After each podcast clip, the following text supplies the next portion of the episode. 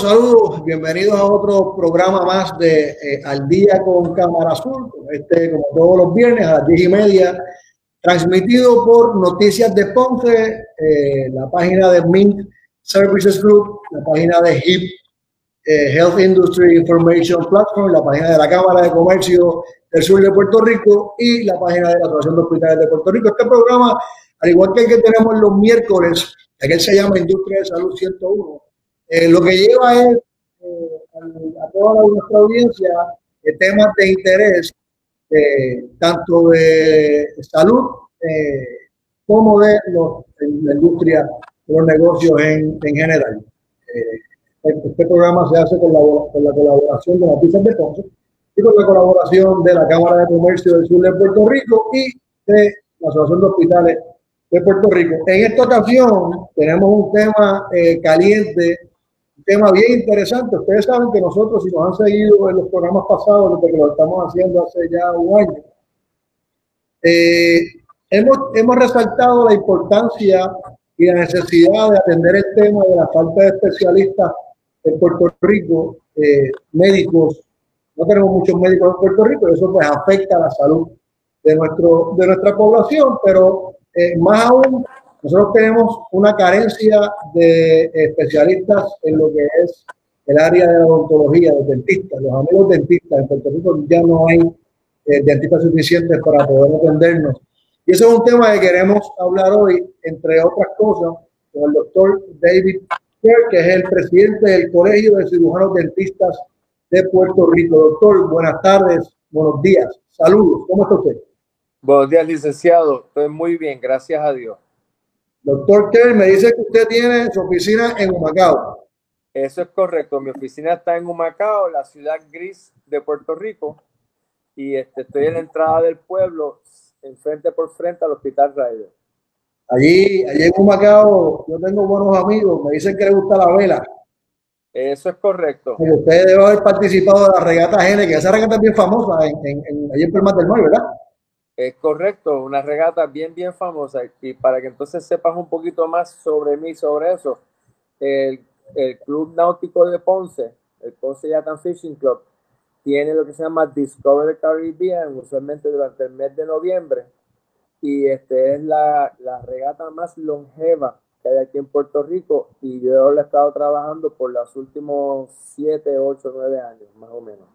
Tenemos muchos amigos en común en esa en ese ambiente eh, marino. Otro día hacemos otro programa de, lo que es el ambiente, el ambiente marino, pero hoy, doctor, quiero traer para que la, eh, nuestros eh, videntes y nuestros escuchas, este programa para que tengan una idea, sale no tan solo por Facebook, esto se publica en YouTube y se publica en todas las redes de, los podcasts. O sea que esto lo, lo mismo lo ven que lo, que lo escuchen. Es un programa que tiene muchos muchos seguidores porque hemos logrado que el contenido del mismo eh, sea interesante.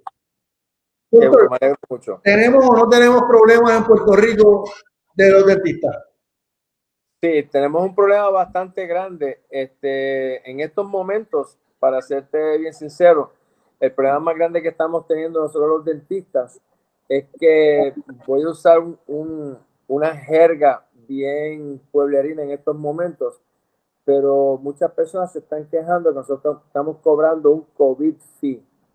Pues en realidad nosotros tenemos un código, que es el código de 1999, que es sobre equipo de protección personal, que está establecido por la Asociación Dental Americana.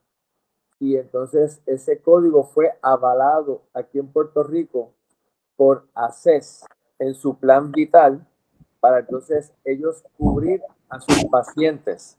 Tenemos dos planes que son este, que en su parte, en su, su cubiertas privadas lo están cubriendo, que son MCS y Delta Dental Plan de Puerto Rico.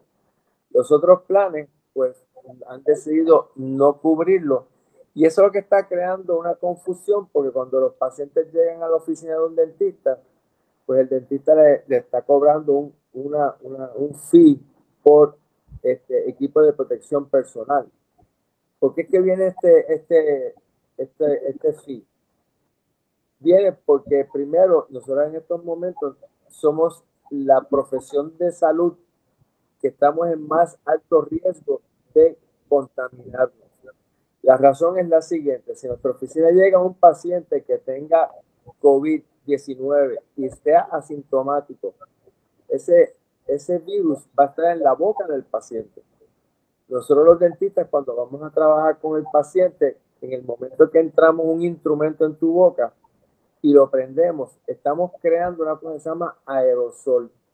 Y en ese aerosol que recoge partículas de tu boca y salen al aire, también salen partículas de COVID-19 y nos puede contaminar a nosotros, a mí como el, proveedor de salud y a las asistentes dentales.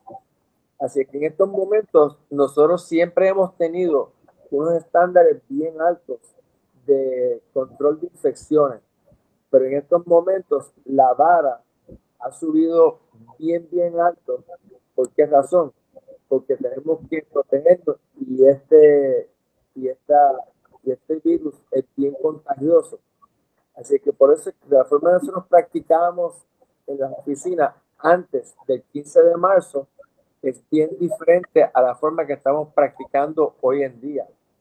Un ejemplo que te puedo dar es que en mi oficina, antes del 15 de marzo, pues yo trabajaba con una bata desechable de manga larga, con guantes, usaba una, uso unas gafas que me mantienen, me, alejan de la boca del paciente y uso, y, guantes. ¿okay? Pues ahora eh, lo que está recomendado es que use una pata, pero que sea completamente larga, que llegue hasta el piso. Y entonces sigo usando guantes, sigo usando mascarilla y sigo usando ahora mis gafas especiales, pero ahora también tengo un face shield que tiene un plástico frente a nuestra cara. Todo eso es para protegernos. También eh, la desinfección de la oficina y de las sillas entre paciente y paciente. Las nuevas regulaciones se han puesto bien estrictas entre el American Dental Association, el CDC y el gobierno de Puerto Rico. Nos está exigiendo también que tengamos unas maquinarias especiales para nosotros protegernos a nosotros y proteger a los pacientes.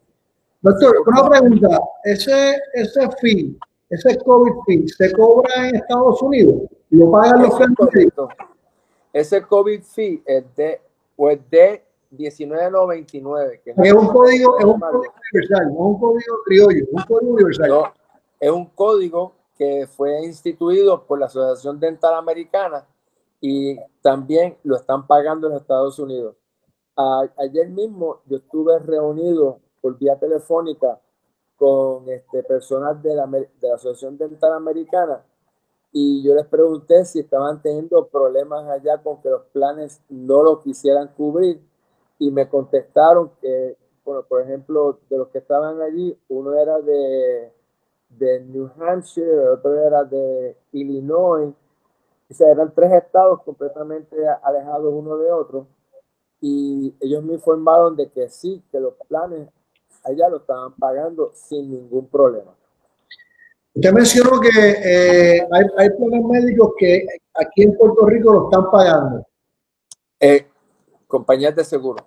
Perdón, es quien MCS lo está pagando. MCS en todas sus modalidades, este, MCS comercial, MCS Classic Care, ellos lo están cubriendo este Delta Dental Plan lo está cubriendo en su parte privada y también en lo que ellos cubren de Vital.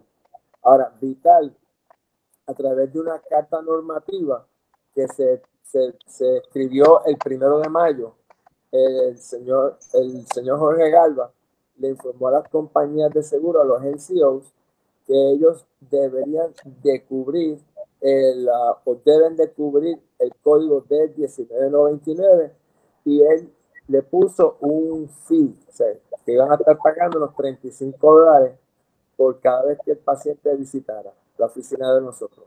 ¿Cuánto pagan en Estados Unidos? En Estados Unidos te están pagando de 20 a 30 dólares para eso, pero eso depende entonces de la compañía de seguro y depende del estado.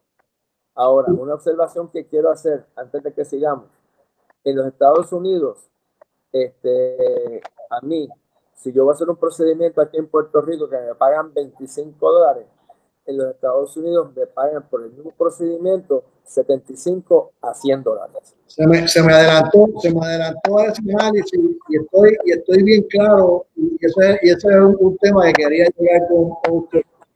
Eh, la lógica es que ustedes tienen que protegerse y mientras más protegido esté usted, más protegido voy a estar yo como paciente, porque las condiciones de salud de su oficina van a estar de acuerdo a lo que yo como paciente quiero que, ah, quiero, quiero que estén.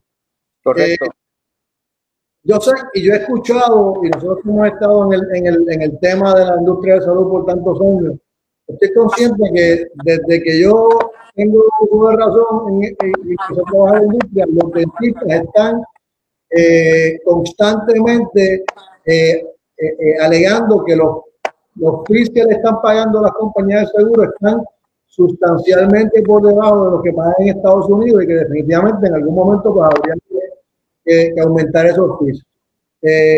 muy pocas veces escucho reacción de las compañías de seguro en favor al aumento de, de los fees ese tema del aumento de los fees y de tratar de equiparar eh, o hacer justicia eh, a, los fees de ustedes, ¿dónde está en este momento? Ok, bien. Eh, yo tengo que reconocer lo siguiente. El Colegio de Cirujanos Dentistas de Puerto Rico, nosotros no podemos ir a negociar con las compañías de seguro por, por el este, Federal Trade Commission. Estamos haciendo un un, este, un empuje hacia un monopolio. Entonces eso no, no nos lo permiten a nosotros. Así es que este, lo que empezamos a hacer hace dos o tres años atrás, eh, tuvimos la suerte de que la presidenta en ese momento, la doctora Elba Díaz, eh, reclutó al doctor Heriberto Marín, que era un economista con un doctorado en el Colegio de Salud Pública allá en el recinto de ciencias médicas y como el doctor Marín había hecho unos trabajos ya para ACES, pues él se tomó la iniciativa, digo, aparte que la, doctora Díaz pues lo, lo, lo ayudó, lo empujó.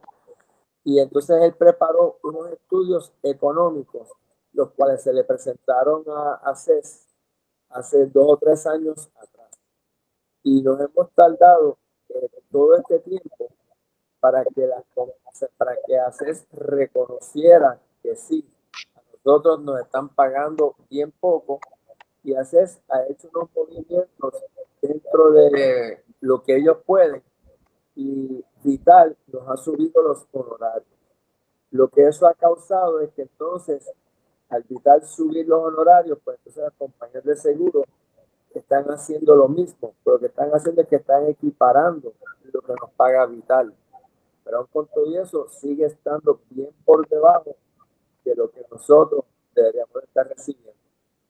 Sí, eh, eh, traigo, traigo a la atención lo que usted dijo de lo del, monopolio. Estoy totalmente de acuerdo con usted y para propósito de aclarar, este, esta, esta grabación, eh, este programa no pretende de ninguna forma que se entienda que, que, el doctor o el colegio de ciudadanos de está utilizando este medio para ejercer ninguna presión. Estamos hablando de la necesidad de un pueblo con que los dentistas eh, dejen de irse. Yo estoy consciente de que aquí hay muchos dentistas abandonando la isla. Eh, quizás no es una, una situación, ¿verdad?, que, que, se, que se va en una, en una guagua aérea, pero tengo muchos amigos y tengo muchos conocidos que están viajando y quedándose en Estados Unidos porque las condiciones de trabajo tienden a ser un poco más favorables allá que acá. Y tengo otros también que se están retirando a temprana edad porque se cansan de, de tanta guerra, de, tanta, de tanto trabajo y la remuneración pues no es lo que ellos entienden que a la edad de ellos pues debería ser la remuneración por levantarse y operar una oficina, porque una oficina cuesta. Y ahora mismo he tenido varios acercamientos de varios de diciendo, ¿sabes qué? Si ni tan siquiera me van a pagar el COVID fee, que es un código que está ya eh, eh, determinado para que me lo paguen, voy a tener que abrir mi oficina, disminuir la cantidad de pacientes que atendía antes del 15 de marzo, gastar bueno, no hablemos de gastar, invertir en el equipo que tengo que, que tengo que tener para poder asegurarle a mi paciente que la extracción que le voy a hacer es, está dentro de todos los parámetros de salubridad y lo que me van a pagar no compensa todo eso, pues entonces no voy a ver la oficina. quizás en un área como Ponce o San Juan, la metropolitana, Mayagüez, que tiene una cantidad de dentistas que podría subir la población, pues el impacto que se vaya uno o dos o tres, pues además de ser importante para la sociedad, pues, pues no, es, no causa una situación de mayor preocupación. Pero en áreas del centro de la isla o áreas remotas, eh, no sé, no sé cuántos dentistas habrá en Macao, pero en Macao cierran cuatro dentistas, impactaría bastante la, la población.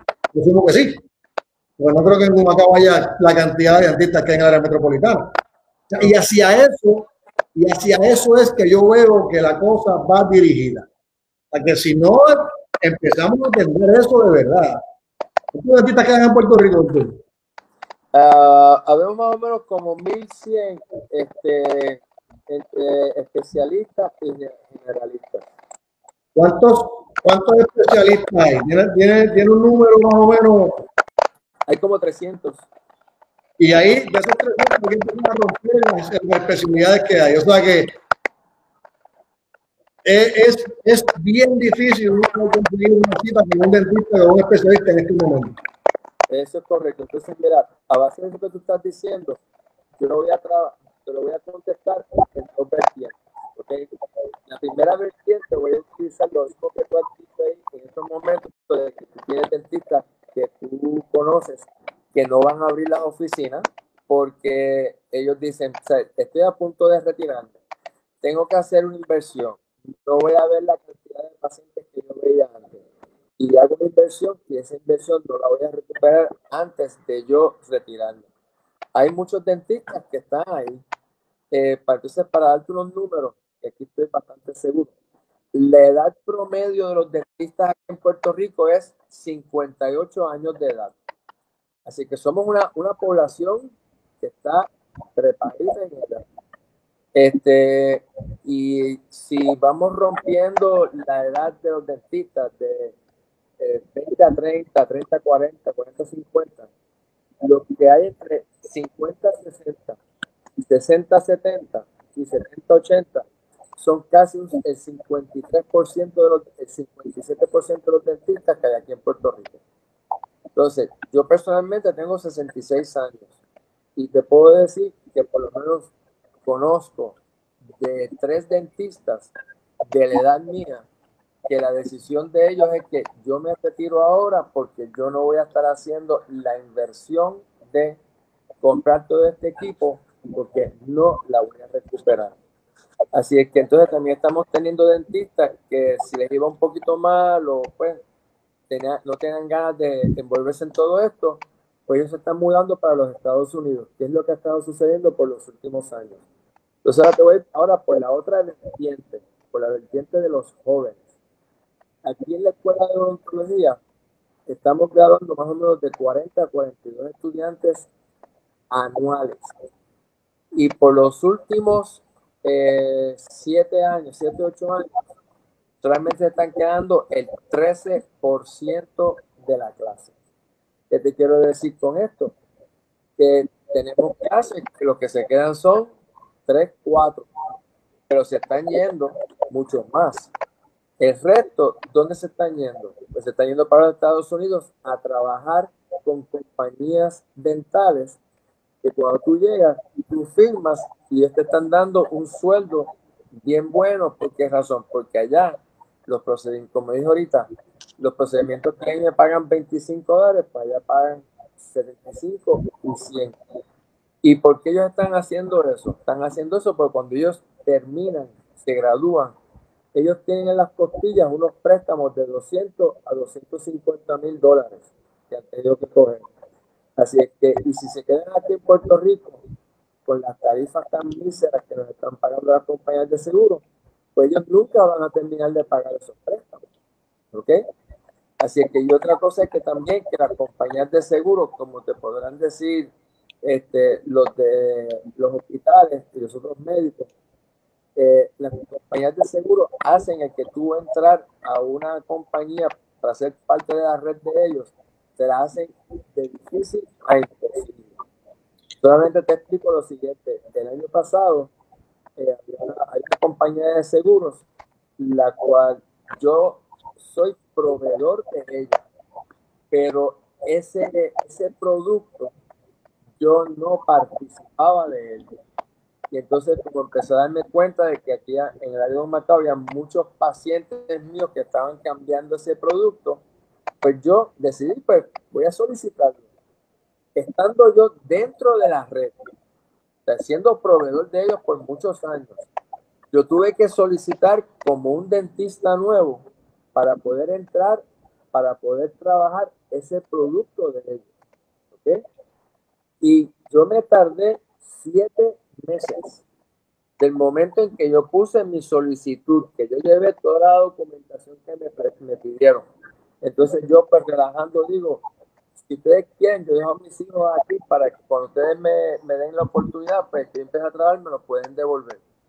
Y este, fueron siete meses del momento en que yo solicité al momento que ellos me aceptaron. Tú imagínate que tú te gradúes de la escuela de odontología, tengas un préstamo de 200 mil pesos en las costillas. Y usualmente una vez que tú te gradúas, te dicen, mira, van a pasar de seis a ocho meses y entonces vas a empezar a pagar tu préstamo.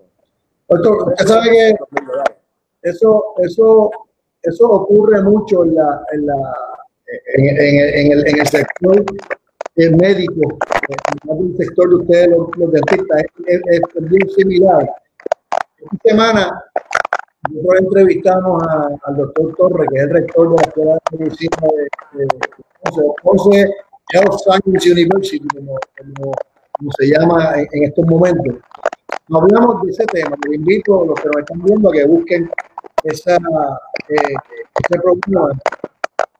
Eh, ese, ese programa eh, reveló algo bien interesante.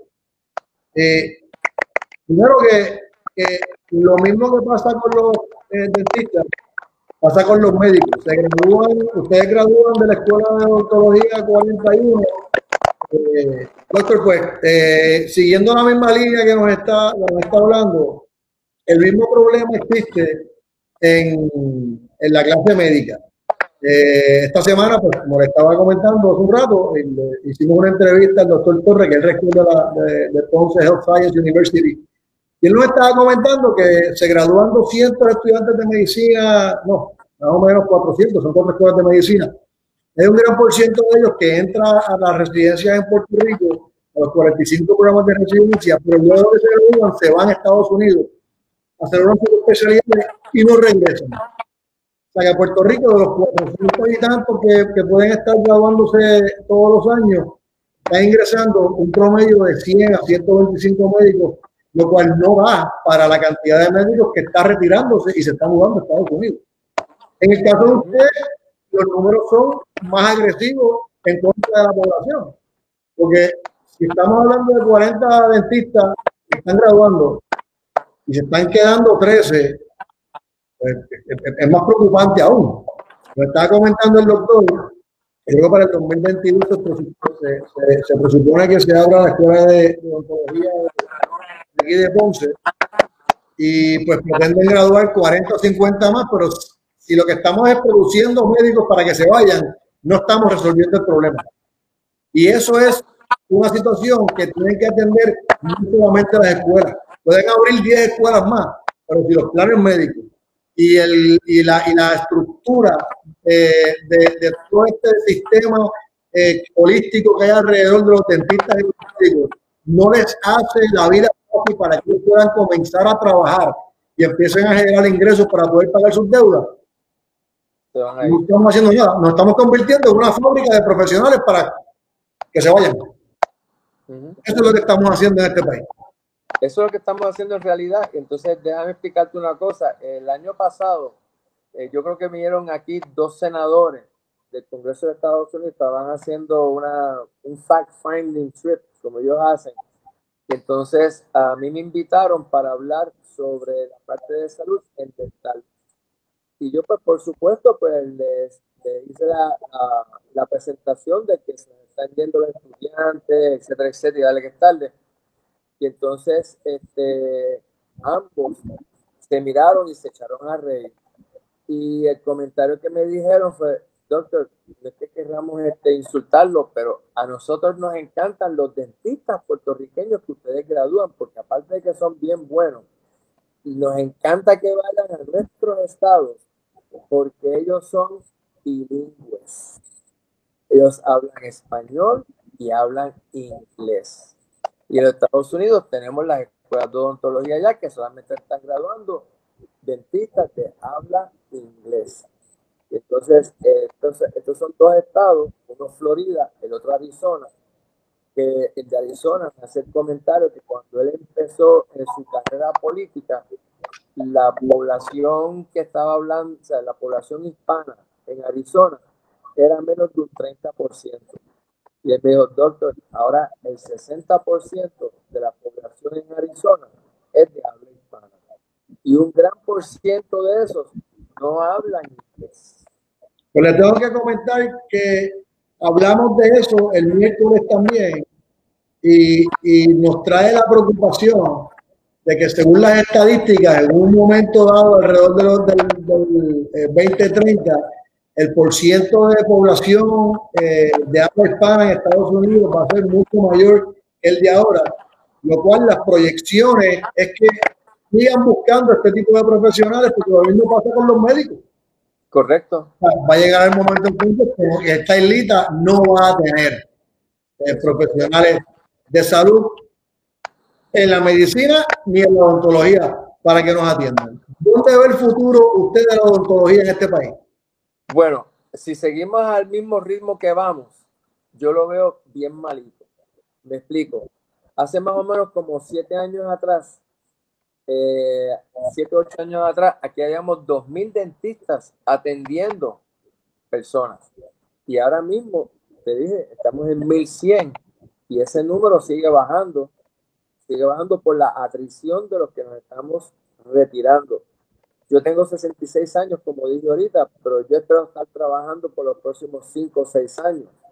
Así es que me siento bien, tengo buena salud, gracias a Dios, y me encanta lo que yo estoy haciendo. Otra cosita que está sucediendo es que muchos dentistas más jóvenes que yo se están retirando porque ellos están quemados, ellos están frustrados y no quieren seguir trabajando bajo estas condiciones. Como ellos dicen, la esclavitud se abolió hace muchos años atrás y ellos pues se sienten que son esclavos de las compañías de seguro.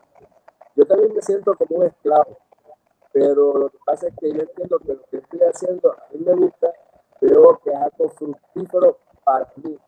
Porque para mí me gusta que no me guste que cuando un paciente yo pueda arreglar su dentadura y la persona puede reírse con seguridad porque una observación que puede hacer, que yo llevo también en la práctica, cuando yo llegué aquí mercado, este, yo puedo decir que de las personas que tienen 50 años de edad o más en ese momento, tenían unas cositas que eran bien claves, particularmente los hombres. Era que o tenían bien pocos dientes o no tenían dientes. Yo hacía dentaduras completas yo empezaba una dentadura completa todos los meses. Yo tenía, usualmente tenía dos tres dentaduras completas corriendo. Me dicen, cajitas. Hoy en día, yo te puedo decir lo siguiente: los hombres de aquí de Laredo Macao que tienen 50 años o más caen en dos categorías. O le faltan bien pocos dientes, porque. Y yo entiendo que una de las cosas que ha ayudado a eso es que los dentistas somos más proactivos somos más efectivos. Decimos a la gente, ven a verlo cada seis meses. Yo ahora mismo, yo desde hace muchos años, te puedo arreglar una carie sin tener que usar la famosa agujita que todo el mundo le tiene miedo. ¿Pero por qué lo hago? Porque una carie que está empezando, la cojo chiquita y poder arreglarla es fácil. Es como, por ejemplo, si tú tienes un carro, le diste un pequeño cantacito, usualmente tú lo puedes arreglar Ahora, pero si le das un cantazo bien grande, pues tienes que llevarlo a una persona, a, una, un jardero, que entonces lo trabaje y te cuesta mucho. Yo creo que, yo creo que eh, eh, para, ir, para ir concluyendo eh, un poco, da mucha pena donde estamos en este momento, porque podemos, podemos tratar de, de moldear la economía de este país en favor de, la población. Podemos tratar de atraer la industria, podemos hacer muchas cosas, pero si no tenemos un sistema de salud sólido, con profesionales que de verdad eh, tengan la, la, demanda de servicios en Puerto Rico, eh, lamentablemente yo no creo que nosotros vamos a hacer un destino eh, que van a estar mirando estas compañías como quieren traer y renacer eh, lo que era la 936 y así de los últimos, de, las últimas semanas con este tema de COVID y China, etcétera. Si no tenemos un sistema de salud fortalecido, no creo que estas empresas estén mirando a Puerto Rico como una alternativa, porque entonces yo voy a mandar a, mi, a mis empleados, voy a mandar a mis ejecutivos a una isla que no tiene un sistema de robusto. Yo creo que, yo creo que huelga decir le hace falta que empiecen a mirar la seriedad que, que, que, que tiene, que amerita este problema, porque si no, nos vamos a quedar sin médico. Y nos vamos a quedar sin dentista más rápido que, sin médico. Así mismo es. Entonces, te voy a hacer una observación que eso, esto lo oí este, en el día de hoy. Una persona dijo, queremos un sistema de salud de primera, pero estamos pagando de tercera. Así mismo es.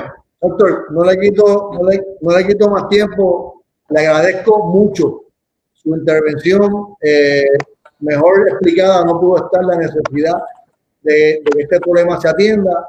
Esperamos que en algún momento alguien allá afuera, las compañías de seguro, empiecen a, a tomar conciencia de que esto no es un capricho de los médicos, ni de los dentistas, ni de los hospitales, ni de las instituciones que dan servicios de salud esto es una necesidad y un llamado que hacemos nosotros los que pagamos el plan médico. Nosotros los que necesitamos el servicio, hacemos un llamado a que tengan una red de profesionales adecuada. Si no, si yo me enfermo, se enferma algún miembro de mi familia, yo no voy a poder conseguir el servicio cuando lo necesito. ¿De qué vale pagar un plan médico? Así mismo. Que no son, que no son, que no es un costo eh, que pase por desapercibido en, en, el, en, el, presupuesto mensual de una familia en Puerto Rico. no es que mi, plan médico cuesta 50 o 100 dólares y yo tengo que ajustarme a lo que el plan médico puede tener. ¿Okay? Así que yo creo que esperamos en Dios que, que, que, que, algo pase y seguiremos llevando la voz de alerta, seguiremos luchando en favor de los proveedores, en favor de los, del pueblo, en favor de que nosotros tengamos una, una, una, eh, una, red de proveedores adecuada. Con esto los dejo. Que Dios nos bendiga, que tengan un excelente fin de semana. Doctor, el próximo es para hablar de velas y de playa y de, esas cosas ¿eh? que disfrutamos de la, de la vida. ¿eh?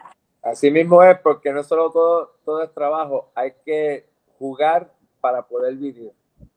Que tengan un lindo fin de semana, como siempre ustedes, nos vemos, nos vemos el miércoles que viene en Industria de Salud 101 por aquí, por Noticias de Ponce, por HIP, eh, Health Industry Information Platform, por MIL eh, Services Group, con la colaboración de la